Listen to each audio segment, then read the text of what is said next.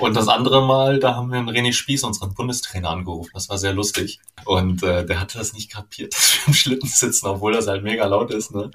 Und ähm, na, dann haben wir ihm das irgendwann gesteckt. Sagen wir, René, hast du das eigentlich nicht mitgekriegt, dass ich gerade im Schlitten war? Und wir hatten halt Testfahrten gemacht.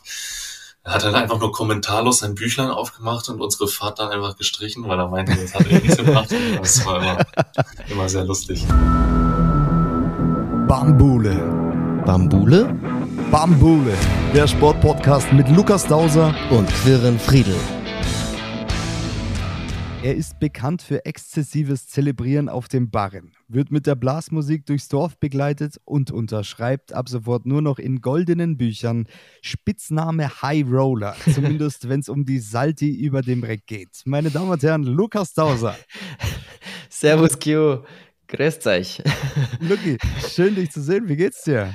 Danke, soweit gut. Nach dem Intro, da waren ja einige Dinger dabei, sag ich mal. Da, da, das, ist, das ist Stoff für eine ganze Folge, um das zu erklären, glaube ich. Ja, sollten wir uns auf jeden Fall die Zeit mal nehmen. Heute nicht, weil wir haben heute einen Gast und dem sollten wir mehr Zeit widmen. Aber wir starten mit dir, Lucky. Was waren so deine High- und Lowlights dieses Tages? Ich wusste, dass die Frage kommt und habe mich schon mal ein bisschen mental, sage ich mal, darauf vorbereitet. Ich habe euch ja irgendwann, ich glaube vor zwei oder vor drei Folgen mal von, von meiner Hose erzählt, die beim Sportler des Jahres gerissen ist, die ich jetzt dann brauche, auch im Februar. Und ich war heute bei der Schneiderin und die war da und ich konnte meine Hose, ähm, ja, äh, ich sag mal, ich konnte sie abgeben und darf sie nächste Woche dann wieder hoffentlich passend abholen.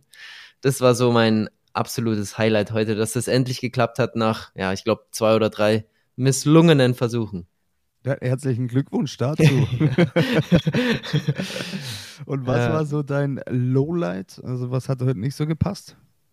Ja, mich, also ein bisschen ärgert es mich, ähm, weil ich eigentlich dachte, ich hab's jetzt raus und zwar, ich habe äh, in meinem Maledivenurlaub äh, meine Drohne leider äh, ins Wasser gesetzt und zwar in Salzwasser. Ins Meer ist sie gefallen. Die ist so gegen eine Palme geballert und dann voll ins Meer gefallen. Und ja, ich habe die dann jetzt zu Hause getrocknet, habe mir ein paar YouTube-Tutorials angeschaut und ähm, so richtig äh, funktioniert hat sie jetzt irgendwie noch nicht. Und jetzt habe ich meinen Trainer gefragt, ob ich äh, so einen kleinen Imbusschraubenzieher, ich hatte den nicht, äh, ob ich mir den ausleihen kann. Der hat ihn mir jetzt geliehen und ich habe das Ding auseinandergebaut und das sind, glaube ich, sechs oder sieben Imbusschrauben und ein Kreuzschraubenzieher. Und diesen Kreuzschraubenzieher, den habe ich nicht. Und ich habe ihn extra nach diesem scheiß Werkzeug gefragt. Der hat mir ah. natürlich nur den Imbus mitgegeben. Ich habe davor nicht richtig geschaut und ich konnte jetzt meine Drohne immer noch nicht öffnen. Ähm, ich bin gespannt, was mich dahinter verbirgt. Ich denke mal viel Salz. Ja, äh, und ich, ich, ich hoffe, ich bekomme sie wieder zum Laufen. Aber das war ein bisschen schade, weil ich wollte die eigentlich heute reparieren, aber es ist mir ja aufgrund von dem Werkzeug äh, nicht möglich gewesen, dass ich mir das nochmal genauer anschaue. Das ist schade. Das ist wirklich ein Lowlight. Sowas, wenn passiert, ist nicht schön. Aber wir drücken die Daumen, dass es zum Highlight wird, wenn du es wieder zum Laufen bringst. Oh ja, das ist das Ziel für die nächsten Wochen. Ja, da können wir die nächste Folge mal drüber sprechen, wenn es soweit ist, oder die nächsten Folgen über das wieder funktionierende Fluggerät.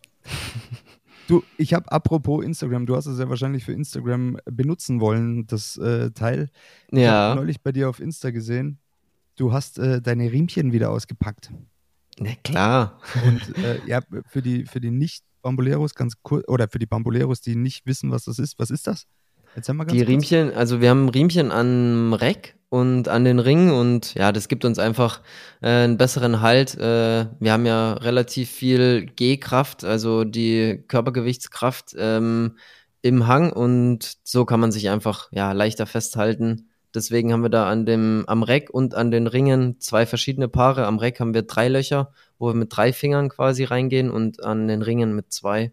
Genau, und das habe ich, ich glaube, letzte Woche oder so mal, stimmt, bei Instagram gepostet gehabt, ja.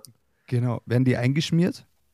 Äh, ja, auf jeden Fall. Also wir nehmen Magnesia dafür äh, auf die Hände und natürlich auch auf die Riemchen. Manche spucken noch rein, das mache ich jetzt persönlich nicht. Ähm, aber ja, auf jeden Fall, weil es ist halt wichtig, dass du auch noch guten Griff hast, wenn die Übung vielleicht schon ja zur Hälfte geturnt ist oder halt dann für den Abgang.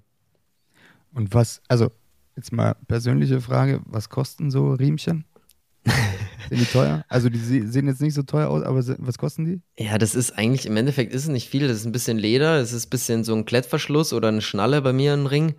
Ähm, ich kann es dir nicht 100% sagen, aber es sind so um die, ich glaube, zwischen 45 und 65 Euro, ähm, die die Riemchen dann so kosten. Ich habe immer so eine extra Anfertigung, weil ich eine bisschen kleinere Rolle habe als normale und meine Reckriemchen sind ein bisschen enger geschnitten vom Leder her, aber das habe ich mir einfach über die Jahre ähm, ja, äh, angewöhnt oder äh, auch abgeschaut von anderen Turnern und von dem her äh, weiß ich nicht, was jetzt so ein stinknormales Riemchen kostet, aber ich denke mal so zwischen 45 und 65 Euro. Wenn wir schon dabei sind, kannst du mir eine Frage beantworten. Ist Turnen eigentlich ein teurer Sport? äh, teuer würde ich jetzt eigentlich nicht sagen. Also es gibt äh, andere Sportarten, glaube ich, wo das Material äh, viel teurer ist. Also klar, so Trainerstunden ähm, kann ich jetzt nicht 100% beurteilen, weil ich nie eine private Trainerstunde in dem Sinn genommen hatte. Das waren dann immer Trainer vom Verein oder vom äh, Bundesstützpunkt, Bundestrainer, Landestrainer etc. Ähm, aber wenn ich jetzt so an Tennis denke, da ist so eine Tennisstunde schon, glaube ich, nicht ganz billig bei so einem privaten Tennistrainer. Ja vom Material her ist Turnen, würde ich sagen, eher billig. Also wie gesagt, diese Riemchen, da brauche ich vielleicht so fünf bis sechs Reckriemchen im Jahr und wahrscheinlich an den Ringen ist ein bisschen weniger, drei bis vier Reckriemchen im Jahr. Dann habe ich noch äh, Turnschläppchen, da brauche ich wahrscheinlich auch so vier bis fünf, die sind aber nicht ganz so teuer wie Riemchen. Also das ist, muss ich sagen, relativ erschwinglich, würde ich sagen, im Vergleich zu anderen Sportarten. Und, und, noch den Turnanzug, den darfst du nicht vergessen. Ja, gut, der wird hoffentlich äh, vom Verein gestellt. ich glaube, es gibt schon Sportarten, wo das Material auch richtig teuer ist. Ich meine, ich habe ja selber, äh, wir haben ja letztes Mal über Football, die NFL und so weiter geredet. Ich habe ja selber so Football-Pads, Helm und so weiter. Und weil ich selber mal gespielt habe, ein bisschen, das ist schon, das ist schon teures Sportmaterial. Ja, das kann ich mir vorstellen. Und ich glaube, es ist auch ganz geil, unseren Gast gleich zu fragen, was der denn so für Materialkosten hat. Und ich würde sagen, wir starten einfach mal rein hier. Let's go, Q. Das geht über eure Vorstellungskraft. Bambule hat einen Podcast-Gast und der ist in der Bob-Mannschaft. Meine Damen und Herren, er sieht unfassbar gut aus, ist unfassbar gut gebaut und hat ordentlich was im Kopf. Er ist quasi der Lukas Dauser des Bobsports. Ein Zauberer auf dem Eis. Man nennt ihn auch Thorsten Magisch. Meine Damen und Herren, Thorsten Magisch, schön, dass du da bist. Ja, vielen Dank für die Einladung. Also so viel Vorschusslorbeeren, äh, äh, unfassbar, unfassbar. Ist nur die Wahrheit, die reine Wahrheit. Ich habe mir so viele Bilder von dir angeschaut. Wow. Oh, heute? Den ganzen Tag, oder wie? Den ganzen Tag. Lukas hat mir Bescheid gesagt und zack, gegoogelt ohne Ende. Ja, ich treffe den Thorsten ja immer eigentlich nur im Kraftraum. Also man muss dazu sagen, der Thorsten und ich, wir äh, trainieren beide in Halle an der Saale. Und ja, also da kommen wir bestimmt später noch genau drauf auf deine Trainingsorte, aber äh, ich sehe ihn eigentlich immer nur am Pumpen. Deswegen absolute Maschine. Immer, immer nur am Pumpen. Ich sehe dich, ich seh dich immer nur am Turnen. Also das macht ja, macht ja auch Sinn, ne? Ja, auf jeden Fall. Thorsten, du bist unser erster Podcast-Gast bei Bambule, ein Zungenbrecher. Und äh, ich glaube, ich muss dich kurz einweihen. Jeder Gast, der verrät bei uns seine High- und Lowlights. Und du ja. bist der Erste, also darfst du auch anfangen. Was war so dein Highlight des Tages? Mein Highlight des Tages war wahrscheinlich eben das Bier nach der Sauna. Das war wunderschön. mhm. Das ist doch mal ein Highlight. Ja, oder? Ja. oder? Also das, Auf man jeden muss ja Fall. auch die kleinen Dinge äh, einfach wertschätzen. Ähm, ja, das war auf jeden Fall eine schöne Sache. Sauna ist sowieso mal schön nach, nach einem Trainingstag und dann das Bier danach ist sowieso der, der King. Das kann ich verstehen. It. Und ähm, dein Lowlight, hattest du heute ein Lowlight, was so richtig scheiße war oder schlecht lief? Ja, tatsächlich. Und deswegen war das Bier auch ganz wichtig. Ähm, ich hatte mir heute beim Training irgendwie ein bisschen in den Rücken reingezogen. Das ah. ist so ein, so ein Standardding bei mir. Ähm, immer wenn äh, die vordere Kette so ein bisschen festmacht, das habe ich aber nicht gemerkt, ähm, zieht es dann manchmal auch in den Rücken rein. Und das war heute mal wieder soweit. Da ich das aber schon bestimmt jetzt das siebte, achte Mal oder so hatte in meiner Karriere, weiß ich genau, was ich machen muss. Und meine Frau sowieso. Die ist meine Physiotherapeutin auch, jetzt Osteopathin auch. Und oh, das ist ein Service. Schon, ist. Das ist ein Service, ich sag's dir. Und da kriegen wir das jetzt schnell in den Griff wieder. Ja, top. Also nicht, also Entwarnung jetzt. Ähm, nichts Ja, nichts ja. Dramatisches. Nee, nichts Dramatisches. Ich gehe Es muss ja auch zum immer Training. so ein, so ein bisschen, ein bisschen wehtun muss es ja irgendwie immer. Ja gut, Weil wehtun tut sowieso immer, aber, aber das, auf das könnte ich jetzt verzichten. Ähm, nee, aber in zwei Tagen habe ich das wieder weg. Ich gehe morgen trotzdem zum Training, natürlich. Ist ja ganz klar. Apropos Training. Für unsere, ich meine, wir hatten es im Intro ja schon, äh, für unsere Bambuleros, so heißen unsere Oh, die Podcast-Hörer. Bambuleros. Hallo Bambuleros. Genau. Die sind ja, wie gesagt, schon ein bisschen eher, ich sag mal, turnaffin, sage ich jetzt einfach mal, sportaffin auf jeden Fall. Ähm, und deswegen darfst du uns jetzt erklären, was du eigentlich überhaupt machst. Was für eine Berechtigung du hast hier in diesem Podcast. Ich weiß nicht, wie, wie die ähm, Qualifikation ist. Das, das müsst ihr eigentlich wissen. Also ähm, ich bin auf jeden Fall, ich bin Bob-Anschieber und das schon seit 100 Jahren ungefähr gefühlt. Ich habe 2011 damit angefangen, war vorher Zehnkämpfer und ähm, wurde 2009 schon angesprochen von einem Piloten aus Thüringen, ob ich nicht mal zum Bobsport wechseln wollen würde. Äh, damals habe ich aber gesagt, nee, keine Lust, ich will Zehnkampf machen. Der hat aber dann nicht locker gelassen und 2011 bin ich dann äh, das erste Mal im Januar schon Bob gefahren und bin auch Anschieber geblieben. Sicherlich hätte ich, ähm, wenn ich das gewollt hätte, in der Zeit, in den frühen Jahren auch zum Piloten umsatteln können. Wäre vielleicht auch interessant geworden, aber ich bin Anschieber geblieben. Das war auch, auch glaube ich, eine ganz gute Entscheidung. Und bin relativ schnell zum Francesco Friedrich in den Schlitten gekommen. Das war um 2012, 13 rum. Da sind wir Juniorenweltmeister schon geworden und sind 2013 das erste Mal zusammen WM gefahren. Also dann die, die Erwachsenen-WM. Und äh, ab da an ging dann so unsere Laufbahn gemeinsam weiter. Und Also wie die Franz- weiterging. Ja, die ging, Also die ging um- ganz gut um- weiter. Um, um mal ein paar, paar Zahlen zu nennen, also neunmal WM-Gold, viermal Olympiasieger, äh, EM-Medaillen sowieso, äh, JWM, du hast es angesprochen, auch gewonnen, also eine unglaubliche Laufbahn bis hierhin. Du bist ja noch aktiv, es kann ja noch einiges kommen auch. Ja, mal schauen. Also ja, die, die war schon wirklich, wirklich äh, erfolgreich. Das Highlight war wahrscheinlich sogar dann ähm, die Fahne tragen bei der Abschlussfeier in Peking. Und ja, das war schon eine runde Sache bis jetzt. Absolut, richtig krass. Ähm, weil du es jetzt gerade angesprochen hast, ähm, bist du schon mal selber einen Bob gefahren? Also hast du schon mal gelenkt oder äh, macht man das eigentlich gar nicht als Anschieber? Es, es gab,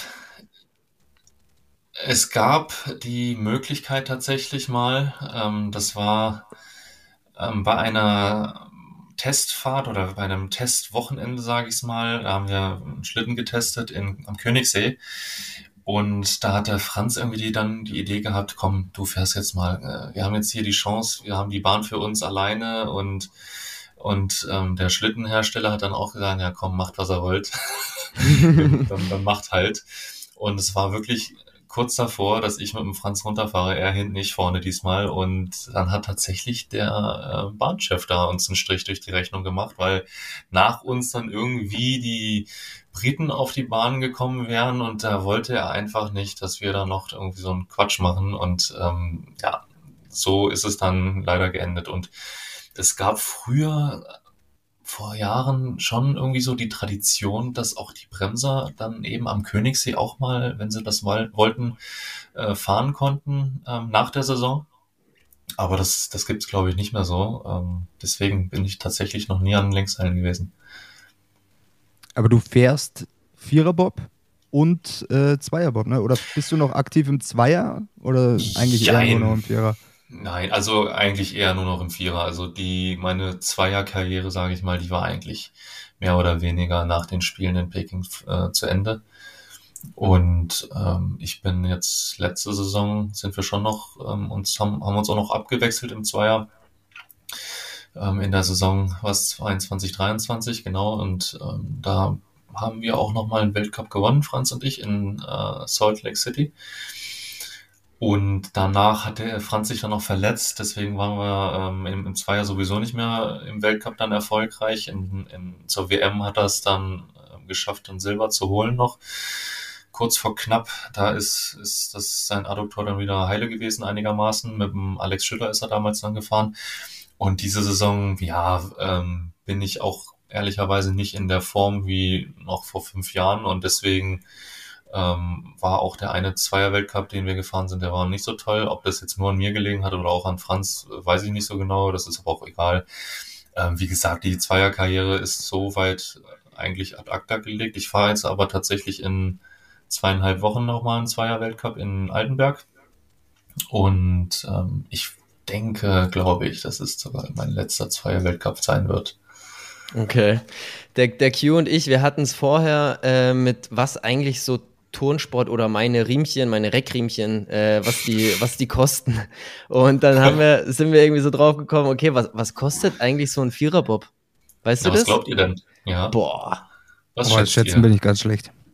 Schätzt mal, was so Ähm, ein Vierer kostet. Also wir sagen jetzt mal. 42.500 Euro.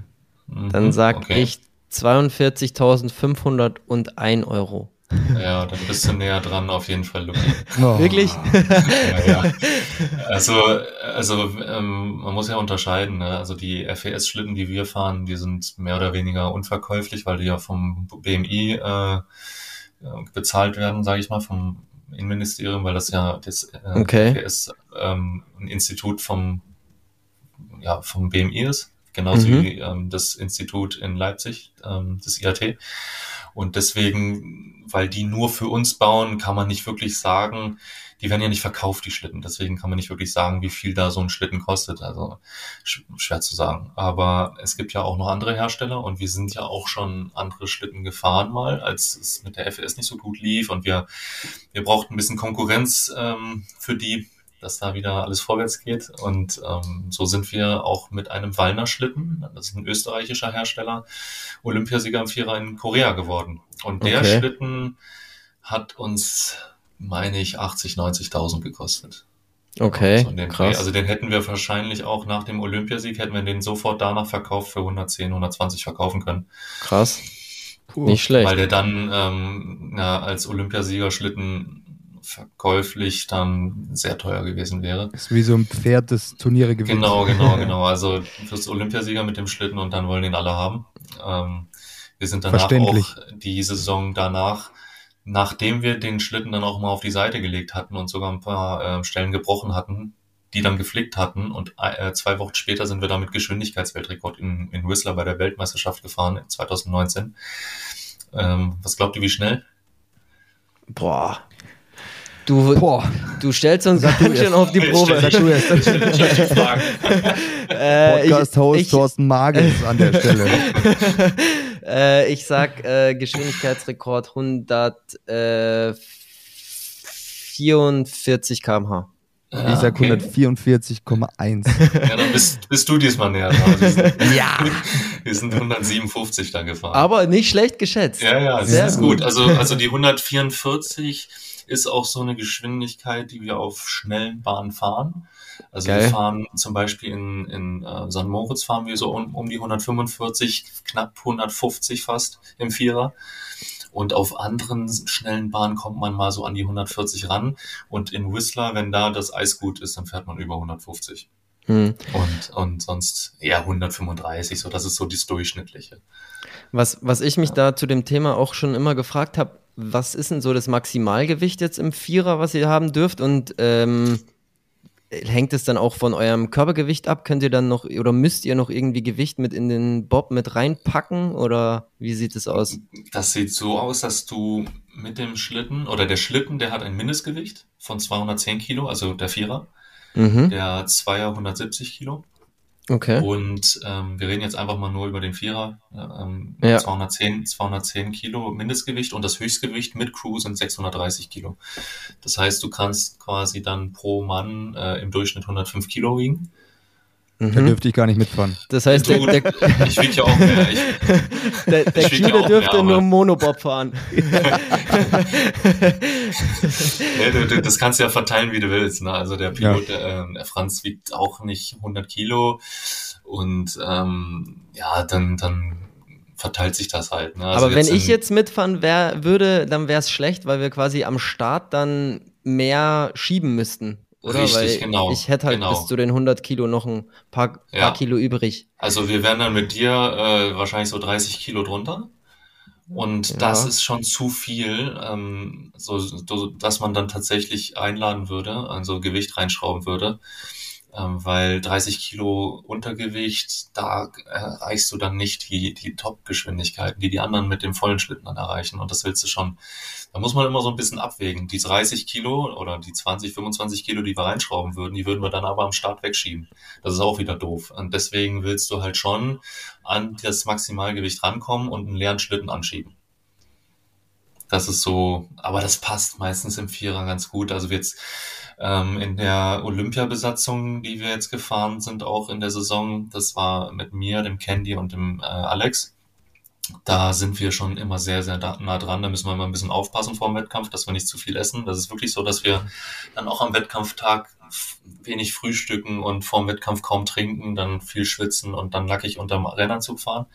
Und da waren wir jetzt in St. Moritz nur ein Kilo drunter. Also das, das war Wahnsinn. schon, ja, das war schon knapp. Aber jetzt sind wir in Lillehammer in einer anderen Besatzung gefahren mit äh, unserem neuen im Team. Und da waren wir 10 Kilo drunter und haben vorher auch schön gefuttert und, und normal getrunken. Dann? Genau. Da brennt sich mir die Frage auf, was wiegst du? Mm, Ich denke gerade so 107, 7,5 so.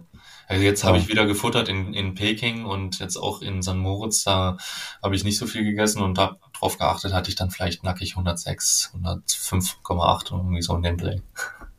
Okay. Du, kommen wir mal auf deine bisherige Saison. Mhm. Ähm, wie lief die denn für dich? Also ganz persönlich und natürlich fürs Team. Mm, Ja, wir haben ziemlich Konkurrenz ähm, bekommen.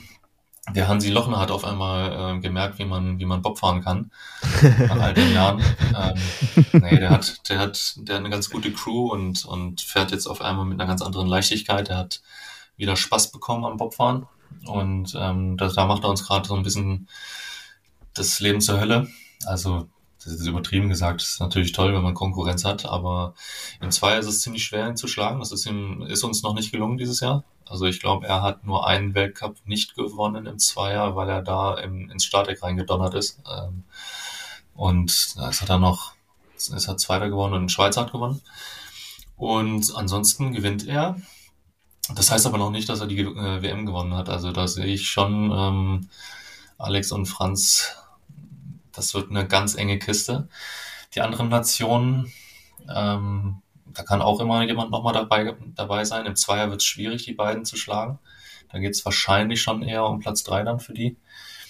Und im Vierer, da wechseln wir uns ab. Also da sind wir alle, äh, alle auf einem Niveau. Die Schweizer, die kommen, die kommen näher, die, die müssen sich noch ein bisschen auskaspern, ähm, wie sie die Teams zusammenstellen, habe ich das Gefühl, weil der eine Pilot startet im Vierer ziemlich langsam und der andere Pilot startet gut, ist aber an den Lenkseilen noch nicht so gut.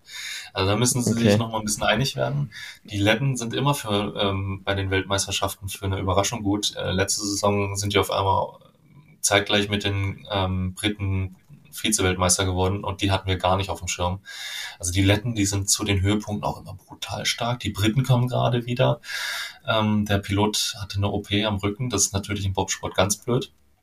Aber die pirschen sich immer näher ran. Die sind jetzt Dritter in Lillehammer geworden beim letzten Weltcup im Vierer.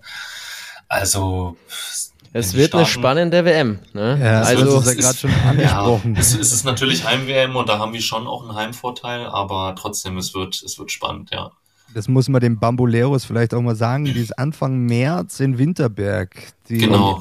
Heim-WM. das wird geil, weil erstens bin ich live vor Ort und zweitens schaue ich das erste Mal Bob live an. Also das wird äh, richtig geil. Ich habe richtig Bock. Äh, ich habe gestern äh, mit Thorsten auch schon gesprochen und auch mit der Vicky, mit meiner Frau gestern äh, auch schon alles klar gemacht. Also wir sind da, wenn es dann äh, um die Medaillen geht im Vierer und ich bin richtig gespannt schon. Also ich glaube, das Ja, wird ein ja, geiles Wochenende. Das ist immer ganz lustig, wenn man das erste Mal an der Bahn steht, dann denkt man sich, was haben die eigentlich an einer Waffel? Also das geht uns, das geht uns ja sogar so, weil wir stehen ja auch ganz selten neben der Bahn. Wir stehen eben am Start oder unten im Ja. Ziel.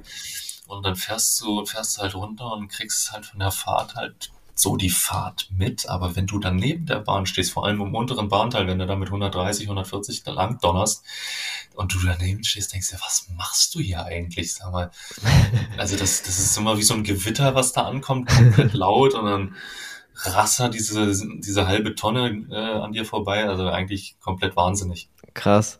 Was ist, Ja. wie, wie, wie machst du das eigentlich? Also klar, du bist am Start. Wir stellen uns jetzt mal vor, ihr steht da zu viert am Start, ihr pusht euch nochmal so ein bisschen, dann bist du natürlich voll fokussiert, konzentrierst dich auf deinen Anlauf, wie du in den Bock, Bob reinspringst und dann sitzt du da hinten drin und was, an was denkst du während dieser Fahrt? Merkst du auch, ob ihr gut unterwegs seid, schlecht unterwegs seid? Weiß ich nicht. Äh, was, Ja. was, was passiert da? Ja, also es kommt drauf an, ne? im Training, da träumst du auch manchmal vor dich hin. Ähm, Im Wettkampf natürlich, ähm, da spürst du dann jede Bewegung vom Schlitten. Ähm, also du, du stehst am Balken, machst dein Zeug da zusammen mit, deinem, mit deiner Crew und ähm, der auf vier äh, anschiebt, also der Bremser, ähm, der macht das Kommando mit dem Franz zusammen. Und dann geht's los. Und das sind ja Automatismen, du denkst ja nicht mehr drüber nach oder so, ne? Und ähm, ich, ich, ich guck dann einfach nur, wann, wann steigt Franz ein und dann gehst du halt sofort hinterher. Weil wir reizen die Lauflänge schon immer recht gut aus. Und ähm, wenn du dann zu weit rennst, kann es eng werden. Du kannst, es kann passieren, dass du äh, mit dem Schlitten aus der Startspur rausschiebst, dann hast du sowieso Mhm. verloren, weil er dann wegbricht. Dann wird es auch gefährlich für die, die noch draußen sind, also weil der Schlitten dann äh, sonst wohin geht. Du willst halt schon noch während, äh, während der Schlitten in der Spur ist einsteigen. Und ähm, wenn du zu weit läufst, dann, dann schaffst auch die vier nicht mehr rein, weil der Schlitten wird dann recht schnell, sehr schnell. Du Hm. steigst ungefähr bei 40 km/h äh, ungefähr ein. Und wenn es halt zu schnell wird, dann schaffst du es halt nicht mehr. Aber deswegen immer schnell alle rein. So, und wenn du drin bist, dann musst du dich da ähm, einigermaßen sortieren. Also meistens sitzt du schon ganz gut, aber trotzdem kommst du dann noch in deine richtige Rennhaltung, die dann äh, für die Aerodynamik ganz wichtig ist. Und das machst du dann äh, möglichst, möglichst langsam und, und möglichst ohne rückige Bewegung, weil sonst der Schlitten vielleicht ein bisschen ausbricht. Das würde dann auch wieder Zeit kosten.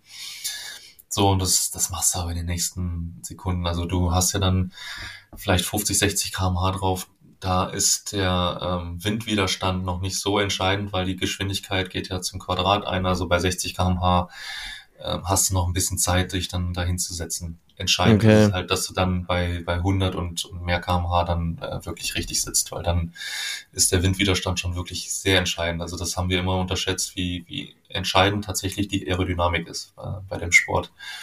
Und naja, wenn du da drin sitzt, dann ähm, konzentrierst du dich eigentlich komplett drauf, was der da vorne macht. Ne? Und, und ähm, wie die Fahrt ist, du, du kennst die Bahn aus dem FF eigentlich und vor allem, wenn ein Höhepunkt ist, dann weißt du jeden Krümel auf der Bahn und du spürst das halt. Ne? Das ist ganz witzig, weil der Pilot, der sieht ja alles und, und nimmt die Bahn ja ganz anders wahr als wir, weil wir fühlen das ja nur mit unserem Hintern. Aber trotzdem kann, kannst du da wirklich sehr viel mitkriegen. Also ob der Schlitten mal ein bisschen schiebt und wenn du aus den, aus den Kurven kommst und ob du dann quer kommst und so, also das, das kriegst du schon mit. Also du bist hoch konzentriert, während ihr fahrt. Ja, im Training nicht so, aber im Wettkampf schon. Ja, äh, habe ich auch gehört, tatsächlich. Tatsächlich? Äh, ja, wir haben recherchiert. Es gibt ein Jetzt- Gerücht, Oh, jetzt bin ich ähm, gespannt. dass du, dass du während einer Trainingsfahrt äh, telefoniert hast. Ist da was dran? Ja, schon mehrmals tatsächlich, ja. Also mehrmals. Ja, ja. ja, tatsächlich. Ja, wir haben äh, meine Frau mal angerufen, Franz und ich. Da hatte ich einen äh, Kopfhörer drin und ähm, habe ich sie aus dem Schlitten an, angerufen und Franz und ich haben ihr zum Geburtstag gesungen. Während ihr gefahren so. seid. Während wir gefahren sind, hat Franz auch ge- geschrien vorne. Man hört ja kaum, was ist ja so laut im. Und das andere Mal, da haben wir einen René Spieß, unseren Bundestrainer, angerufen. Das war sehr lustig. Der wusste ja auch nichts davon. Der wusste auch nicht, dass wir gerade im Schlitten sitzen. Und äh, der war zwar in der Bahn und der wusste nicht, dass ich im Schlitten sitze. So war es, genau.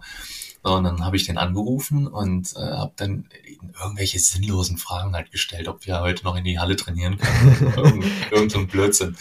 Und äh, der hatte das nicht kapiert, dass wir im Schlitten sitzen, obwohl das halt mega laut ist. Ne? Und ähm, na, dann haben wir ihm das irgendwann gesteckt. Sagen wir, René, hast du das eigentlich nicht mitgekriegt, dass ich gerade im Schlitten war? Und wir hatten halt Testfahrten gemacht. Er hat dann einfach nur kommentarlos sein Büchlein aufgemacht und unsere Fahrt dann einfach gestrichen, weil er meinte, das hat eh nichts gebracht. Und Das war immer, immer sehr lustig. Aber hast, du das Handy dann einfach in den Helm geschoben oder Kopfhörer aufgehabt? Oder wie? Nee, ich hatte die Kopfhörer drauf und das Handy Also, hatte ich okay. in die Westentasche gepackt. Ah, okay. Das Ey, geht schon. Das ist verrückt. Wenn wir schon bei verrückten Sachen sind, ich, du kennst ja bestimmt Cool Runnings, also Na den klar. Film, ich habe ja vorher eben, habe ja vorhin gesungen. Ähm, da gibt es ja die, den Sanka, mhm. der küsst ja vor jeder Fahrt küsst er das Ei. Ja, das, stimmt, mag ja. jetzt mega komisch klingen. Eigentlich wollte ich fragen, ob du auch ein Ei hast, das du vor jeder Fahrt küsst. Oder vielleicht eine Glücksunterhose. oder, oder eine Glücksunterhose. oder hast du irgendein anderes Ritual, was du sagst, ey, das mache ich. Ja, wir haben ja auch unsere Abläufe, ne? Also guck mal, wenn wir da am Start stehen, ähm, da hat jeder so sein Ding, was er macht. Ich schlag noch zweimal voll gegen die Bordwand ähm, bevor wir da loslegen. Wir haben unser Abklatsch, ähm, unsere Abklatsch-Tradition, sage ich mal. Das ist auch alles, alles so, ja, Intus, ne? Also das machst du halt, ähm, denkst gar nicht mehr drüber nach. Franz klatscht uns danach noch ab. Das war früher halt eigentlich mit der, mit der ganzen Hand. Irgendwann hat er sich einen Spaß draus gemacht und hat immer nur den Finger so hingehalten, ja. Dann haben wir nur den Finger. Und seitdem machen wir das wirklich, ne? Und, äh, also es ist ja solche Späßchen und so, ne? Das, das ist alles ganz normal und, und diese Abläufe, die haben wir drin. Sehr gut. Also eine Frage habe ich trotzdem ja, noch. Schieß los. ich als absol absoluter Sport, äh, nicht, ich sage jetzt nicht Sportler, äh, also außer Fußball natürlich und ein bisschen Football. Ich denke es mir bei Lukas ja schon ab und zu. Ich habe mir gestern äh, Eddie the Eagle Edwards den Film übers Skispringen da angeschaut. Den kennst ja, du großartig. Auch. Ja, überragend. Äh, und dasselbe, dieselbe Frage habe ich mir bei dir auch gestellt. Hast du Schiss, wenn du oben an der Bahn stehst und weißt, du fährst gleich mit 150 darunter? Nö, nö, nö. Also Schiss nicht. Du weißt halt an bestimmten Bahnen, ähm, dass da die Wahrscheinlichkeit höher ist, dass man mal auf die Fresse fliegt.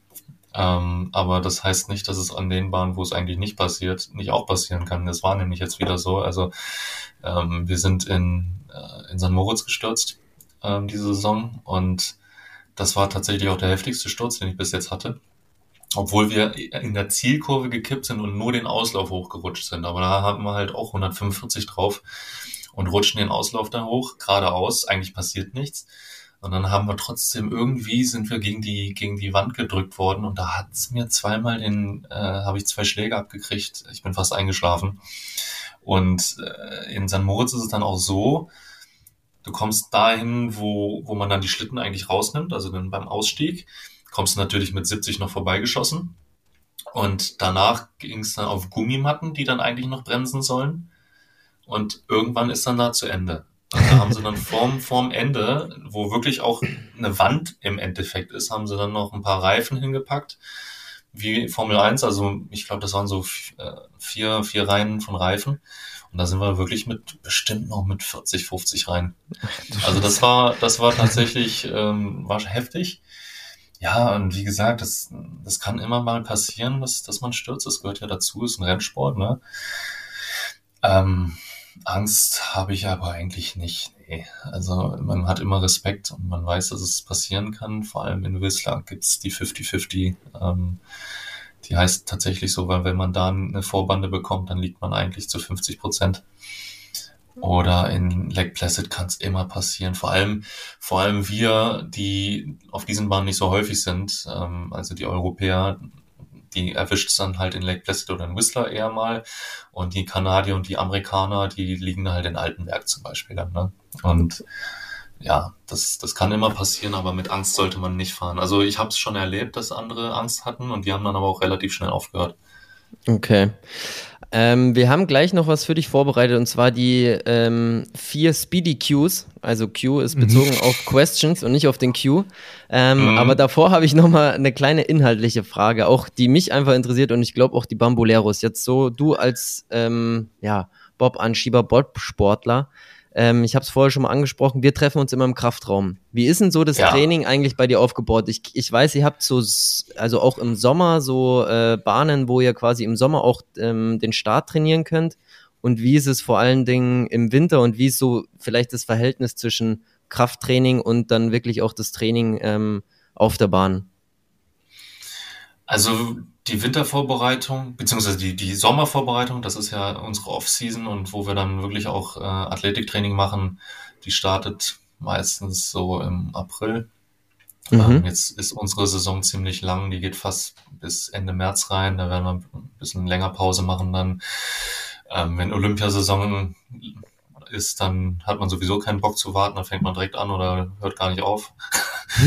und ähm, naja, dann, dann starten wir halt wirklich mit, äh, mit allgemeinem Athletiktraining. Da haben wir, machen wir viele Umfänge, Zehner Wiederholungen im Kraftraum, längere Läufe und, und so weiter und so fort. Und wenn es dann in die, in die Spezifik geht äh, und es schneller wird, ähm, wir setzen auch immer mal eine Spitze im Sommer und bauen dann nochmal vorher, äh, vor der Saison auf, weil der, die Vorbereitungsphase ist ja ewig lang.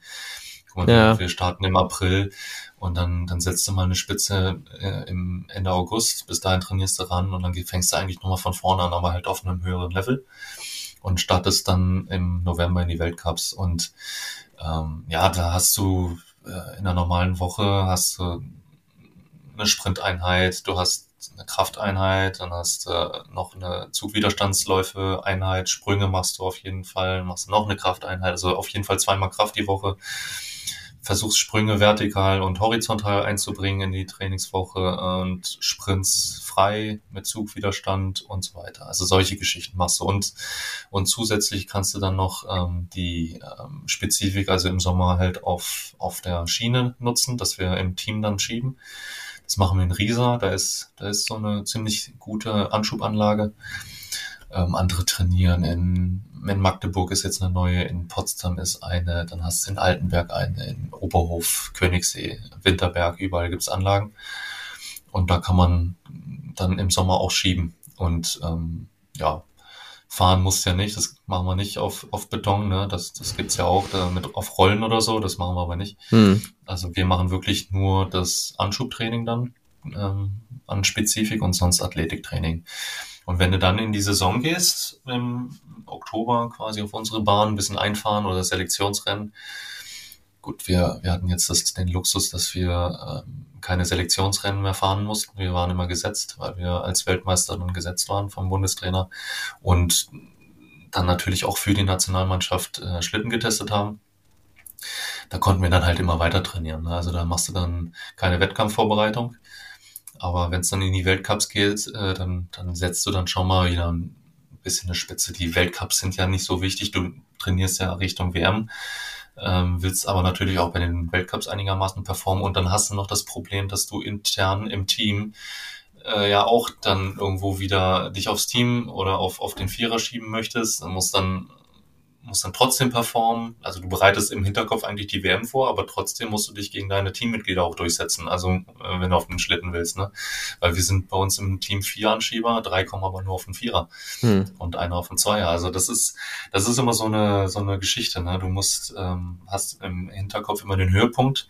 Trotzdem musst du auch bei den Weltcups performen und und da hast du dann das ist, das ist auch so eine Spielerei. Ne? Du, du machst am Montag vielleicht nach einem Reisetag eine lockere Laufeinheit, vielleicht am Dienstag ein bisschen intensiver, machst am Mittwoch nochmal eine Kraft und zusätzlich hast du aber auch noch die Bahneinheiten am Dienstag und am Donnerstag. Dann mache ich meistens am Donnerstag frei und am Freitag äh, einen Auftakt und dann fährst du das Rennen. Da musst ja. du dann aber auch wieder aufpassen halt nach einem langen Reisetag, wenn du geflogen bist oder lange im Auto gesessen hast. Guck mal, manchmal sind wir von La Plagne nach äh, Innsbruck dieses Jahr gefahren. Ja, genau, da fährst du halt acht Stunden nachts in die Nacht rein und dann am nächsten Morgen willst du trainieren, das geht halt auch nicht. Ne? Hm. Ja, das kenne ich auch von, das kenne ich auch von mir, wenn du so eine Wettkampfwoche hast, wo du wirklich alle zwei Tage äh, einen Einsatz hast, da ist es eigentlich hm. unmöglich zwischendurch noch irgendwie zu trainieren und naja. da musst du eigentlich gucken, dass dein Körper irgendwie am nächsten Tag einfach wieder frisch ist, wenn es drauf ankommt und da musst du das glaube ich gut planen, aber ich glaube, das habt ihr in den letzten Jahren auch bewiesen, dass ihr das könnt und äh, Definitiv. Da wünschen wir euch jetzt Glück, dass ihr da auch einen guten Plan habt im Hinblick auf die WM. Ja, ja, ist, das Training ist ja auch das, äh, das, der Wettkampf ist ja auch das beste Training, sage ich mal. Ne? Also das äh, darf man ja nicht vergessen. Also ja. Thorsten, ich, jetzt muss ich mal sagen, ich könnte mhm. dir Stunden zuhören. oh. Nein, es ist wirklich, es ist hochinteressant auf der einen Seite und du bist natürlich ein richtig guter Podcast-Gast. Stimmt. Das ist, das ist, Aber wir müssen trotzdem irgendwie ähm, mal Richtung Ende kommen, weil wir Ach, haben ja immer noch was für dich. überziehen wir. wir überziehen ich glaube, wir haben schon überzogen. ja, wieso? Wie lange, wie, lange, wie lange macht ihr denn sonst immer? Nein, äh, Meistens haben wir so eine halbe. Stunde, ja. Und jetzt haben wir Ja, 32 Minuten. Ja, wir überziehen. Aber wir sind ja noch nicht am Ende. Wir haben ja noch ein paar Leckerbissen Nein. für die Hey, Bamboleros das, ist bereit. ja auch, das ist ja auch eine absolute Special-Folge, hallo. Vielleicht brauchen wir einen zweiten Teil mit dir. Müssen wir mal Ja. überlegen. Ja, wir können ja, Ja. dann äh, Nachsaison machen oder so. Wir machen live äh, von der WM. Also ich mache den Podcast und schaue euch beiden zu. Beim Lucky Ja, beim genau. Zuschauen und bei beim Fahren. Du schaust mir Genau. beim Zuschauen zu, ist auch geil. Ey, ja, so, richtig. Und äh, ich nehme ich nehm Mikro mit den Schlitten. Oh, Das ach, wäre eine bitte. Idee. Vielleicht rufst du uns auch das nächste Mal einfach an, während wir Oh, einen Podcast ja, genau. aufnehmen. Trainingsfahrt, Ja, Genau. genau. Ja. Also in der Trainingsfahrt kann ich das machen, im Wettkampf eher nicht. Da, da würde das Handy dann unter dem Rennanzug auffallen. Ne? Das glaubt uns kein Mensch. Thorsten Magis live aus dem Bob. Stark. Ja. Aber dann lass uns doch mal die vier schnellen Fragen an Thorsten Magis machen. Oder äh, Lucky, wie hast du so schön gesagt? Die vier Speedy Qs. Die vier Speedy Qs. Ja. Das ist, eine, das ist schon eine Rubrik, oder? Komm, Q, wir machen die Rubrik, abwechselnd. ja. Wir brauchen eine kurze Okay. Antwort von Thorsten und eine straffe Frage von Q und von mir. Okay, Genau. dann bin ich gespannt. Wer fängt an? Eigentlich musst du anfangen, die zweite ist besser auf mich zugestellt. Okay, dann fange ich an. Wenn du kein Anschieber geworden wärst, was wärst du dann? Oh Gott. Hätte ich wahrscheinlich irgendwann mit dem Zehnkampf aufgehört und wäre dann jetzt schon am Arbeiten. Was, was am. Arbeiten? Ingenieur. Okay. Ja, wahrscheinlich. Also ich bin Maschinenbauingenieur jetzt dann doch und jetzt mache ich noch meinen Master in Projektmanagement fertig. Bald bin ich bei ähm, BMW im Werk, ähm, Leipziger Werk. Geil. Dann mein Praktikum und Masterarbeit. Das klingt Nicht nach einem schlecht. Plan. Nicht schlecht. Mhm. Ja. Wir machen weiter mit Speedy Qs. Hat Speedy bis jetzt noch nicht so geklappt, aber. Nee, Entschuldigung. Ja, alles gut, ne, ist ja interessant. Hast ja, hast ja recht, erzähl das ruhig. Äh, wie viele Cheeseburger kannst du essen? Habe ich noch nicht ausprobiert. Ähm, sagen wir jetzt mal die von McDonald's oder Burger King, würde ich mal schätzen, so 14. Das ist, Wow. das ist, da, das ist mal ein Wort. Also ich denke schon, oder? Also 14, so, so, also ich dachte jetzt eigentlich erst an 10, aber dachte ich mir, nee, 10 ist noch zu wenig. Guck mal, das Ja. Ding, die Dinger, die kannst du ja in einem reinstecken, oder? Das ist weg. Thorsten äh, ist auch beim Burgeressen magisch. Äh, der Ja, Thorsten was ist auch beim Burgeressen ein Vorbild, würde ich sagen. Vorbild. ja. Okay. Die Dinger, das ist ja nichts. Also guck mal, wenn du großen Cheeseburger von einem richtigen Burgerladen, sage ich mal, holst, dann natürlich nicht. Okay, das jetzt- ist was anderes. Nee, es war schon, war schon bin Snack. jetzt von den, ja, Au- Auf, auf das Wirtshaus mit dem goldenen M war das jetzt schon Ja. bezogen. Ja. güldenen Möwe. Ähm, dann kommen wir zur Frage 3. Wie würdest du dich in der Turnhalle schlagen? Ganz schlecht. Also ich, ich habe früher geturnt, aber ähm, als ich noch Zehnkampf gemacht habe für den Stabhochsprung, haben wir ein bisschen auf dem Trampolin immer geturnt und auch mal am Reck. Ähm, ich krieg vielleicht noch einen Aufroller hin, aber der sieht ganz graus und grausig aus und ähm, das willst du eigentlich nicht sehen. Aber ich kann ja, kann's dir da trotzdem mal zeigen. Ja, das wäre vielleicht ein ganz gutes Instagram-Video. Da würden sich bestimmt die Bamboleros auch freuen, wenn die den Thorsten Ja, mal irgendwo am Trampolin sehen. Bist du, bist du Samstag im Turn, in der Turnhalle? Äh, Samstag bin ich leider nicht da. Aber das kriegen wir hin, nächste Woche. Wir kriegen das hin, wir kriegen das hin. Wir kriegen das hin. Oh, ich bin schon so gespannt. Das Ja. will ich sehen. Das wollen wir alle sehen. An den Frage Ringen kann ich es vier. einfacher. Wir wollen alles sehen. Ja, Jedes okay. Gerät. Ja, okay. Frage 4. Welche Charaktereigenschaften hast du von deiner Mutter oder deinem Vater bekommen? Also, ich sag mal die positiven. Die Die, die positiven. rausstechen. Die, die, Die rausstechen, rausstechen, ja, oder die ich- negativen. Naja, dass ich mich auf 180 fahren kann, das habe ich von meinem Papa, aber das ist positiv, weil das hat mir im Wettkampf immer ziemlich gut geholfen. Sage ich jetzt mal. Mhm. Ähm, Im Alltag manchmal nicht so gut, aber es ist auch besser geworden. Ähm, äh, von, nee, meine, von meiner Mama, was habe ich denn von meiner Mama so als Charaktereigenschaft? Also ich würde bei meiner Mama würde ich sagen, es ist Struktur. Ich habe irgendwie von meiner Mama so mitbekommen, Struktur, Mhm. Perfektion. Zu Hause war immer alles äh, aufgeräumt, alles stand an seinem Platz und das hat mich irgendwie so oder begleitet mich bis heute und das habe ich irgendwie so mitgenommen, auch in, in meinen Alltag, würde ich sagen. Also ganz ehrlich, jetzt wo du es sagst, äh, finde ich, das trifft ganz gut auch bei mir tatsächlich zu. Also meine, da ist auch meine Mama eher so ein bisschen strukturierter und das habe ich auch gleich so als und das logische Denken und so. Ich glaube, das das eher, ja, doch. Ja. Ja, Ist doch schon Ja. mal, falls Ja. deine Mutter mal hier äh, Podcast hört. Vielen Dank an unsere Mamas, sage ich da mal. genau. Auf jeden vielen, Fall. vielen Dank. Absolut. Äh, Sehr, sehr schöne Antworten auf jeden Fall. Oh ja, Und wir schon, haben oder? noch was vorbereitet für dich. Ähm, denn im Endeffekt ist bei uns im Podcast in Bambule geht es auch um Bayerisch. Lucky und ich kommen ja aus Bayern und äh, da Lucky schon länger weg ist, äh, muss er mir immer Fragen beantworten, beziehungsweise der Bayerischkurs mit Lukas Tauser ist das dann. und du darfst jetzt bei diesem Bayerischkurs mitmachen. Es ist allerdings, ich sag mal, es ist, es ist relativ harmlos, denn ihr müsst es zu zweit machen.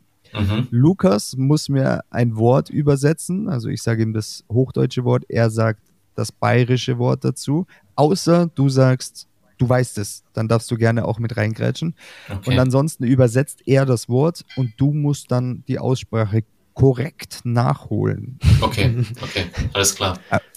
Genau. Wir fangen an mit dem ersten Wort, das ist der Klugscheißer. Ähm, ich weiß es, warte mal. Das Äh, bayerische Wort kenne ich nicht. Ne. Gescheithaferl, würde ich sagen. Richtig. Ah, Gescheithaferl. Ja. Scheithafer. ja, perfekt. Thorsten, erst, erster Versuch, richtig gut. Du, ich habe ja auch mit den Bayern zu tun. Ich, äh, guck mal, wir haben, wir haben den Schluchtenscheißer da, den Hansi Lochner im Team, ne? vom Königssee. Und ähm, dann haben wir einen Mechaniker und wenn die beiden loslegen, dann verstehst du wirklich kein Wort mehr. Also ja, wir, wir, wir kennen die Bayern. Dann ist ja, dann ist ja schon mal gut, dass wir das Ganze hier machen. Ja, dann stimmt. mach, lass uns gleich weitermachen und zwar mit dem bayerischen Nationalsport. Was ist das? Oh, Jetzt würde ich fast Bier trinken sagen, aber Ah, es, hat, es hat mit Bier zu tun, aber tatsächlich nicht trinken. Also, ähm, tragen. ja, ich, fast. ich, ich glaube so ähnlich. Und ich weiß, glaube ich, worauf der Q hinaus will, weil bei uns damals in Glonn auf dem Dorffest war das immer die Hauptattraktion. Ja, und wir haben genau. das früher auch gesagt, das ist unser Nationalsport äh, in Bayern Ja. das ist das Maßkrugschirm. Jawohl. Morskrück Schirm. Sch- Schirm. Ja, Schirm. Maskrug, Schirm. Genau, perfekt. Q, erklär Und noch jetzt mal kurz vielleicht, um was es da genau geht. Ja, genau. Also Maskrug-Schirm, also es gibt ja, du meinst wahrscheinlich, du hast das Maskrug-Stemmen, also dass man Ja, genau, das ausgestreckten Hand, Ja, ja. Genau, das ist, ja, das ist fast, fast äh, die ähnliche Wichtigkeit ähm, steckt in der Disziplin. Bei Maskrug Schirm ist es äh, ganz einfach, du hast, ich weiß gar nicht, eine Bierbank eigentlich, Ja. äh, beziehungsweise einen Biertisch ähm, und du musst einen vollen Maskrug Krug über diesen Biertisch schieben. Aber er darf nicht hinten runterfallen. Er darf nicht hin oder er das so Ding nah an ist, die Kante, wie es wie geht. lang ist das? Ja, 10 ja. Meter oder so? Ich weiß nicht genau. Ja, du stellst ein bisschen was, also bei uns in Glonn war es damals ziemlich lang, da hast du eine ziemlich lange Strecke gehabt. Ähm, ich weiß gar nicht, ah, das ist immer unterschiedlich, aber es ist ziemlich lang, ja. Also du kannst es natürlich auch auf einem meterlangen Tisch machen, aber naja, lasset uns mit dem nächsten Begriff weitermachen. Und zwar, äh, der letzte Begriff ist ein harter Schlag. Ein harter Schlag auf Bayerisch. Also ein harter, ein harter Schlag. Ich sage mal, der erzürnte Vater in Bayern, der hat die verteilt. Watschen. Ah, Watschen. Ja, Also das hätte ist ich schon mal jetzt nicht auch schlecht. gesagt. Ne, Watschen. Aber dann bitte Adrum watschen. Äh, Fotzen. Ja, da sind wir. Oh, das ist gut. Das ist gut. Thorsten, hey, hey, das ist richtig. Fotzen. Überragend. Du musst nur noch Bock davor, weil das ist die Ste also Fotzen und dann die Steigerung a Bockfotzen. Äh, Bockfotzen. Okay. Das ist, Die ist richtig, ja? Ja, ist richtig. Geil. Ja, ist richtig. Ja. Hast du eine Lücke ausgestochen? Ja, Hör mir Ja, auf. Ich kann auch noch äh, Eichhörnchen. Ah ja, äh, aber nicht das, äh, du meinst das Ei, den Eichhörnchenschwanz, meinst du? Ja, Och, Katzel. Ach so, Ah, ja. ja. und was ist der Eichhörnchenschwanz? Orchkatzalsport. Achso, sorry. Schworf? Ja, okay. Schworf. Ja, Schworf. Ja. Schworf. Schworf. Schworf. Okay. Ja, okay. Genau. Ja, ja. Der Orchkatzalschworf. Wow. Also was eine Bayerischstunde mit. Thorsten Margis. Also das Ja, war überragend, Freunde.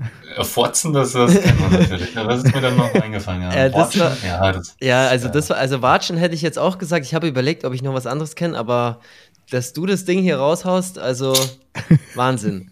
siehst Stark. Du, das ist der Einfluss. Das ist der Einfluss von den, von den Ösis und von den Bayern. In diesem Sinne Den haben wir viel zu tun. Ja. fange ich jetzt einfach mal an und sag ganz, ganz großes Dankeschön an dich, Thorsten. Das war eine unglaublich geile, interessante Folge für mich, aber ich glaube auch für alle Bambuleros. Und Das hoffe ich. Ja, ich würde jetzt einfach an den Q noch übergeben, um die letzten Worte zu sprechen und wünsche euch schon mal äh, alles Gute und einen schönen Donnerstag. Vielen Dank, Lukas. Aber die letzten Worte, die gebe ich tatsächlich gleich weiter. Thorsten, oh. es war mir ein Gedicht, es war mir ein inneres Olympia, dich hier im Podcast zu haben. Und äh, es freut mich, wenn wir uns mal wieder hier hören, vielleicht dann auch nach der Saison, nach der WM, schauen wir uns das Ganze mal an. Äh, liebe Bamboleros, unbedingt Thorsten Marges auf Instagram folgen und seinen Weg, ver, äh, seinen Weg verfolgen. Genau. Und äh, Thorsten, die letzten Worte gebühren dir. Also ich hätte nicht gedacht, dass ich mal die letzten Worte in einem Podcast bekomme. äh, vielen, vielen Dank. Äh, es war mir auch ein innerliches Blumenpflücken. Ähm, oh. Ich wäre ich wär jetzt sehr gerne nochmal dabei. Ähm, ja, und in diesem Sinne, haut rein. Servus, ciao, ciao und Pfiat Servus.